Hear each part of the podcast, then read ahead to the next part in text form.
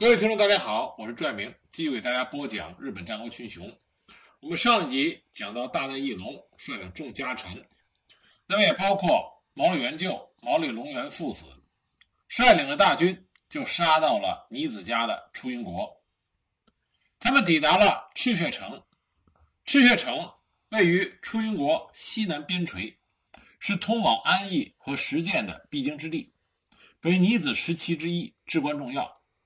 当时赤血城只有一千多的兵马，城主赤血光清在得知大内联军来犯之后，就采取了守城抵抗的策略，并且马上向尼子家的本城月山富田城请求增援。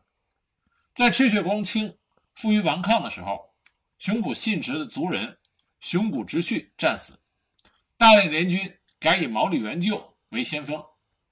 于七月二十七日再度进攻，大军从四面八方围堵赤血军，赤血军拼死抵抗。赤血光清在混战中也受了箭伤，因败军回城，不久就死了。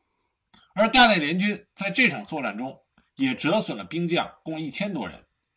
当晚，赤血城方面派来使者请降，并且交出了赤血城，城将。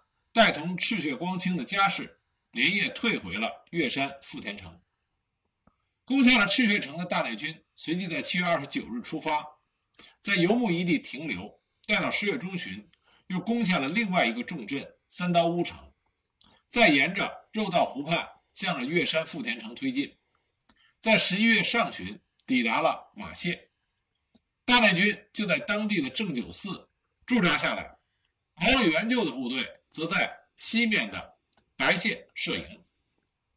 大内联军在严寒中度过了年末，在第二年的正月二十日，将本镇移到了肉道湖畔的齐地山，召开了军事会议。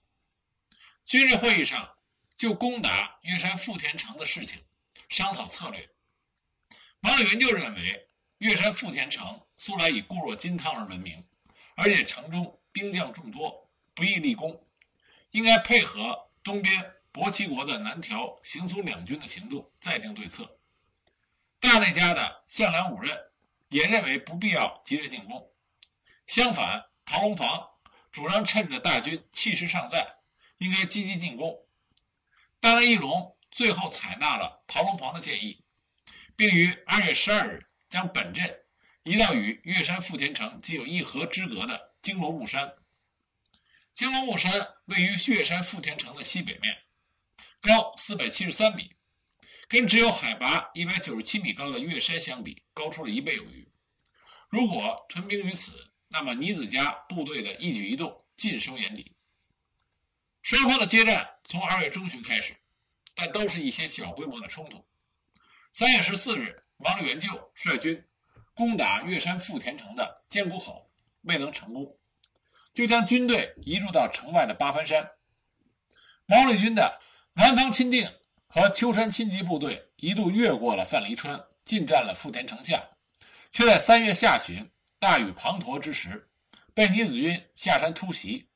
因为河水暴涨，逃走不便，南方秋山两队顿时陷于劣势。毛利元就闻讯之后，赶忙率兵解围。城中的尼子军一看这种情况，马上派兵增援。双方在雨中厮杀良久，不分胜负，各自引兵归去。四月十二日，大内联军对于月山富田城展开了总攻击。然而，在尼子军的奋勇抵抗下，大内联军丝毫占不到上风，战事一直处于焦灼。直到四月末，传来联军内十三名国人领主背弃了大内阵营，投靠了尼子家的噩耗。这十三名国人领主之中，就包括了当初。群山城合战后离开尼子家的吉川兴经，以及在后方提供支援的背后神边城主山明李兴。纵观当时的战况，月山富田城久攻不下，加上国人众领主的倒戈，形势逆转，对于大内联军极为不利。如果不能尽快的脱离战场，恐怕就会全军覆没。在经过商议之后，大内义隆于五月七日下令全军撤退。而毛利元就负责领兵殿后，城中的尼子军出城追击。毛利元就等待大内军离开了京罗木山之后，才开始撤退，越过兴上山，取岩板道、熊野道，沿着肉道湖南岸西行，到了古治一地，遭遇了倪子军的伏击，损失了大部分的兵将，好不容易杀出重围，进入到石见国境内的波根，在当地休息了数日，再度出发。毛利元就一行人到达石见温泉津附近的江路坂。再度遭到倪子家的伏击，毛利军再次损失了大半，辗转才逃到了大江坂。眼看倪子军快要追上，正在走投无路的时候，部队中突然跑出七个人来，为首一人正是渡边通，就是当年参与拥立向和元纲的阴谋而被杀的宿老渡边胜的儿子。当时渡边通年幼，被送到背后山内家生活。长大成人之后，获准回到吉田郡山城入仕，后来在郡山城守城战中立下战功。这次出云远征也是随行，这时候遭遇危难，渡边通挺身而出，请缨替毛利元就解围。他穿上毛利元就的行装，领着其余六人向着反方向而行，引开了追击的尼子军，让毛利元就一行人安全撤退。最后这七个人。壮烈牺牲。现在温泉津小滨有一个叫做七七坂的地方，就是渡边通等七人战死的地方。后来当地的居民建有石地藏，以作祭祀，纪念他们的英勇事迹。令人诧异的是，渡边通舍身护主的事迹，在毛利家的军纪物安息军册内却没有只言片语的提及。毛利元就一行人侥幸逃过一劫。沿着石垄道南行，最后在川本聚集了败兵，然后回到了吉田郡山城。这已经是五月二十五日。有一种说法，当初毛利元就在退回郡山城之前，曾经寄身于背后山内隆通的假山城，而山内隆通则派遣三十六名部下护送毛利元就回去安逸。然而，从撤退的路线来看，元就在石见银山。遭到伏击之后，折耳向南进入安邑，并没有经过背后，所以呢，他当时停留在假山城之说似乎不可信。另一方面，大内义隆的养子晴池在纪武港准备乘大船逃走的时候，因为翻船而淹死。可以说，出于远征，大内联军遭到了惨败。表面上在于陶龙房提出的急攻策略没有能够奏效，但是大内义隆。从公元一五四二年正月出阵，花了巨大的精力集合军力和赤血城的攻略，又在出云度过寒冬，直到第二年春天才进行攻击。这几个月的时间足够让尼子家备战。反而大内联军因为长期在外，战线太长，补给困难，厌战气氛浓厚。陶龙房提出急攻策略，企图尽早的解决战事，有助于挽回士气，未必是错。致命伤则在于吉川兴经等十三名国人领主同时倒戈，这才令大内义隆不得不撤退，将战败完全归咎于陶龙房的急攻策略，这有失公允。这场核战对于双方的影响都很大，尤其是痛失爱儿的大内义隆，经此一役，再也无心与尼子家争雄，终日里沉醉于文化学问之中，间接加深了。大内家臣间早已存在的对立，对于毛利元就来说，虽然折兵损将，甚至差点战死沙场，但是临危之时并没有舍弃大内家，因此大内义隆将以前赐予吉川兴经的领地全部没收，改赐给毛利元就。出云远征失败之后，经历了九死一生逃回到吉田郡山城的毛利元就，为了阻止安义背后两国反大内派势力的崛起。他急速地展开了平定行动，回到郡山城还不足一个月。六月四日，毛利元就就和志和米山城主天野兴定交换了盟誓纸。事实上，早在公元一五二五年大内军攻略安邑的时候，毛利元就就和知道广良以性命担保，让天野兴定完全的投降了大内家。知道广良也与天野兴定结为异姓兄弟。如今交换盟誓纸。这在动荡的关头，进一步加深了两家的合作关系。同月，分郡守护武田家的遗臣，兴兵作乱，附近前岩岛神主家范围和佐东郡都陷入到混乱状态。虽然这个地区仍然是大内义隆势力范围，大内家却没有出兵镇压，最终是由毛利元就以及其他的国人众合力扫平了叛乱。与此同时，背离大内家的背后神边城主山兵李兴，仗着有尼子家的支援，扫荡背后国内的大内家的势力，然后侵入临近背后的安艺京里，这是沼田小早川家的领地。那么毛利家出兵支援小早川家，将山明的军队击退。毛利家虽然经历了出云远征的惨败，却并没有像大内家那样一蹶不振，至少在安艺国内的地位和实力并没有受到太大的损害，甚至因为大内家的态度消极，毛利家不得不担当了平定国内动乱的角色。另一方面，击退大内远征军的伊子清久。在公元一五四四年，率领新宫党以及龟井秀刚、牛尾幸清以下家臣约七千大军展开第二次南侵。三月攻下了背后国的田总，七月又转攻背后国的西北边陲三吉广隆的居城比瑞尾山城。由于毛利元就与三吉广隆的领地相当接近，唇亡齿寒，毛利元就不得不救。七月二十六日。毛利元就以福原真俊和尔虞旧中为大将，率领一千多兵马前往救援。二十八日清晨，福原、尔虞的部队进攻尼子军位于比瑞尾山城外的布野阵营。当时雾气正浓，两将却深入敌阵，被杀个正着。两人接受重伤，手下的兵士溃不成军。毛利军在布野一败，使得尼子军得意忘形。在当晚。就被三吉广隆以五百士兵夜袭得逞，损伤惨重，于是就退回了出云。同年十月，以新宫党为中心的尼子军第三次南下，围攻沼田小岛川家的高山城，也是无功而返。此后数年，毛利元就就参与红中龙间军讨伐山兵李兴的行动。大内义隆的计划是在占领背后国之后。将沿海部分的军事统辖权交给红中龙坚，内陆部分则是交给毛利元就管制。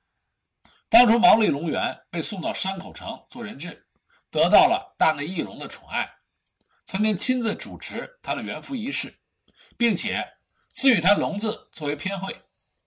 几年之后，在出云远征失败的生死关头，毛利元就也没有离弃大内义隆，而且毛利家在安艺国内实力雄厚。可以作为大内和尼子两家之间的缓冲，因此大内义隆十分重视毛利家的力量。那么，在吉田郡山城合战之后，出于远征之前，大内义隆率军攻击分郡守护武田信实，与毛利元就一同出兵的就是小早川兴景。在进攻武田家居城佐东银山城的时候病死了。由于小早川兴景没有子嗣。竹原小早川家一时无主，家中重臣于是就向有姻亲之谊的毛利家请求派遣儿子到竹原木村城继承小早川的家业。然而元就与夫人妙久都认为此举虽然能为毛利家扩张领土，但是恐怕人心不服。如果贸然派人去接管小早川的家业，会惹来麻烦，就拒绝了这个要求。竹原小早川的重臣们。多番向毛利元就表达这个诉求，都没有获得元就的答应。小早川家的元祖是镰仓时代初期跟随源赖朝讨伐平氏的其中一名武士土肥石平，本来是相模国土土肥乡的领主，在平氏败亡之后，一跃成为三倍，也就是背前、背中、背后的守护，与波摩每座守护委员景石。共同担任管理西国的责任。后来因为领地之内的庄园进行侵略，侵犯了贵族们的利益，遭到贵族们的投诉。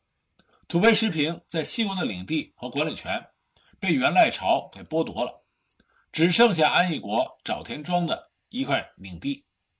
到他儿子远平一代，获得元赖朝授予沼田本庄、沼田新庄以及相模国早川庄的这些领地，所以改姓小早川。此后一直专注于经营早川庄和土肥乡，由长子韦平延续家业，其养子景平则继承了沼田本庄、沼田新庄的领地，作为土肥氏的庶流从本家独立出来。这是沼田小早川的祖先。接着后来传承下来，形成了沼田和竹园两个小早川家，而这两个小早川家的领地都在安邑东南部濑户内海的沿岸，所以长久以来都是培植水军力量，在安邑国内拥有一定程度的影响力。那竹原家的小早川兴景病亡之后，沼田家的小早川正平正在出于远征，那么他在回来的路上受到土一葵的袭击而丧命。那么竹园和沼田这两个小早川家先后遭遇了丧主之痛，但是沼田家的小早川正平尚有一个儿子樊平继承家业，竹园小早川兴景却是膝下无儿，非但家脉由此断绝，就连整个竹园家都面临着。被灭亡的危机。这个时候，大内义隆也插手此事，催促毛利元就尽早的派人接管竹原小早川家，以免竹原群龙无首，被其他人有机可乘。毛利元就这才答应将尚未元服的三男德寿丸送到竹原去，这就是后来的小早川景隆。那毛利元就呢，把德寿丸送到竹原。作为小早川兴景的养子继承家业，连带属于竹原的水军也一并归入毛利家的控制。年幼的德寿丸获得大内义隆赐予太刀一柄、马一匹作为新任家主的祝贺，并且在义隆的主持下进行了元服仪式。大内义隆也赐予他偏讳，因此取名为小早川龙井。继承了竹原小早川家，这就增强了毛利家在安艺国的实力。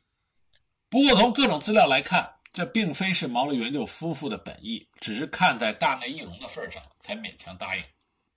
当时毛利元就的儿子当中，以小早川龙井最为年幼，其上则有长兄毛利隆元和二兄毛利元春。按照常理来说，隆元作为嫡长子，是毛利家业的继承人，而身为次子的元春。按照长幼排辈儿，理应被挑选作为竹原小早川兴景的养子，来继承小早川家。关于此事，江户时代所写的《朝野杂载》里边曾经记载下以下的一段异话：说毛利隆元兄弟尚为年幼时候的某个寒冬，毛利元就就把他们兄弟都叫来，为他们举行了一场雪河战。所谓雪河战。就是指挥部下以雪球掷向对方，模拟战争的比赛。毛利元就将元春和龙井分为两组，各分配几个小孩作为手下。毛利隆元跃跃欲试，却被毛利元就留在身旁观战。比赛开始不久，元春队奋勇的进攻，龙井队抵挡不过，输了比赛。毛利元就就下令再战，这回龙井改变了战术。先让数名部下在两边隐蔽处埋伏，自己则带领其他的孩童迎战。开始的时候，元春队仍然是猛烈的进攻，龙井队强中败退。元春不疑有诈，率领全队追击，结果中了龙井队的埋伏，大败而回。王立元就从旁观察了两场雪河战，就龙元、元春和龙井三兄弟的表现，并且综合平日的观察。定下了日后经营领国的标准。龙源本来想参与比赛，却懂得自我克制，忍耐到了比赛的完结，显示出作为家主英勇的稳重性格。山阴、朱大明都是有勇无谋之辈，元春的勇猛可以驾驭他们。那么山阳沿岸的朱大明极富谋略，那么龙井的智慧足以管制他们。这个故事说明龙井。被挑选继承竹园小早川家，并非无因，但这毕竟只是个故事，不足采信。当时的毛利家既在大内义隆的控制之下，而且强敌环伺。在这种环境下，考虑如何管制山阴和山阳的领主，似乎与理不合。能够继承小早川和吉川两家，恐怕也是毛利元就始料未及的。小早川龙井在继承了朱元家后，并没有如毛利元就夫妇所想被人排挤，反而一直是相安无事，君臣相和。直至六年后的公元一五五零年，龙井继承了沼田小早川家。以田坂全庆为首的沼田小早川家臣，因为不满毛利家插手家务而组织了反对派，结果被肃清了。毛利元就三个最厉害的儿子，一个是毛利家的家主，一个是小早川家的家主，还有一个是吉川家的家主。那么小早川龙井入主了竹原城，这代表继承了小早川家。那么继承吉川家的是老二。啊，吉川元春。那么毛利家又是如何拿到了吉川家的家主位置呢？这和毛利元就的夫人妙九有很大的关系。那么下集呢，我再给大家继续的讲解。